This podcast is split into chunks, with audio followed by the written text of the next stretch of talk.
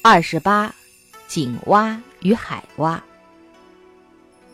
西藏民间故事中有另一种井底之蛙的寓言，那就是井蛙和海蛙的故事。据说很久以前，从大海中来了一只海蛙，探望他的朋友井底之蛙。井蛙听说海蛙介绍大海的情形后，感觉海蛙描述的大海过于夸张，和自己的思想发生了冲突。于是想去求证。井蛙和海蛙达成共识后，前往大海看个究竟。不去求证还好，一经求证，井蛙见到大海时，无法想象大海的广大。由于心量太小，井蛙的大脑在无法接受中，就这么迸裂了。喜欢钻牛角尖的人，思维非常狭隘的人。面对事情缩手缩脚的人，深陷痛苦烦恼无法自拔的人，一旦被自身的这种局限束缚住了，他们就很难超越自己的观念而接受全新的观念，被自己紧紧的关在身心的牢笼中，感受着仅仅他自己感受的摸不着、看不见的苦楚。耳边经常听到这样的事情。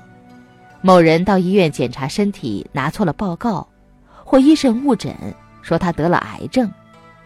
没多长时间，他就很快接近病入膏肓了。或者某人生意失败了，跳楼自杀；或者某人为了爱情卧轨自杀。在别人看来，这些事不至于让他们失去宝贵的生命，但在狭小心量的束缚下，悲剧还是发生了。这不能不值得我们深思。透过现实事件来分析，比如身患重症，身体已经很痛苦了，心不仅不帮助身体离开痛苦，反而消极的在身苦的基础上再添加上新的执着苦恼，这不得不令有智慧的人感到悲哀。身苦已经成为现实，何必不将心豁达的放开？令心自在快乐呢？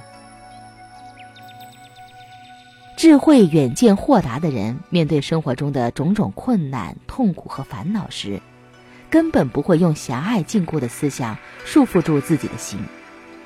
表面上，外在的人事物好像受到了束缚，好像带来了太多的痛苦和烦恼，但是他不会让自己的心紧紧的跟随这一切，而是从面对中。摆脱这一切，令这一切成为他敞开心怀、历练心智、积累智慧的最佳场合。心放开了，自然就不会被犹如井蛙的思想所局限。豁达开放的心，也必定会以无形无碍的方式，感受犹如大海一般深广难思的情怀。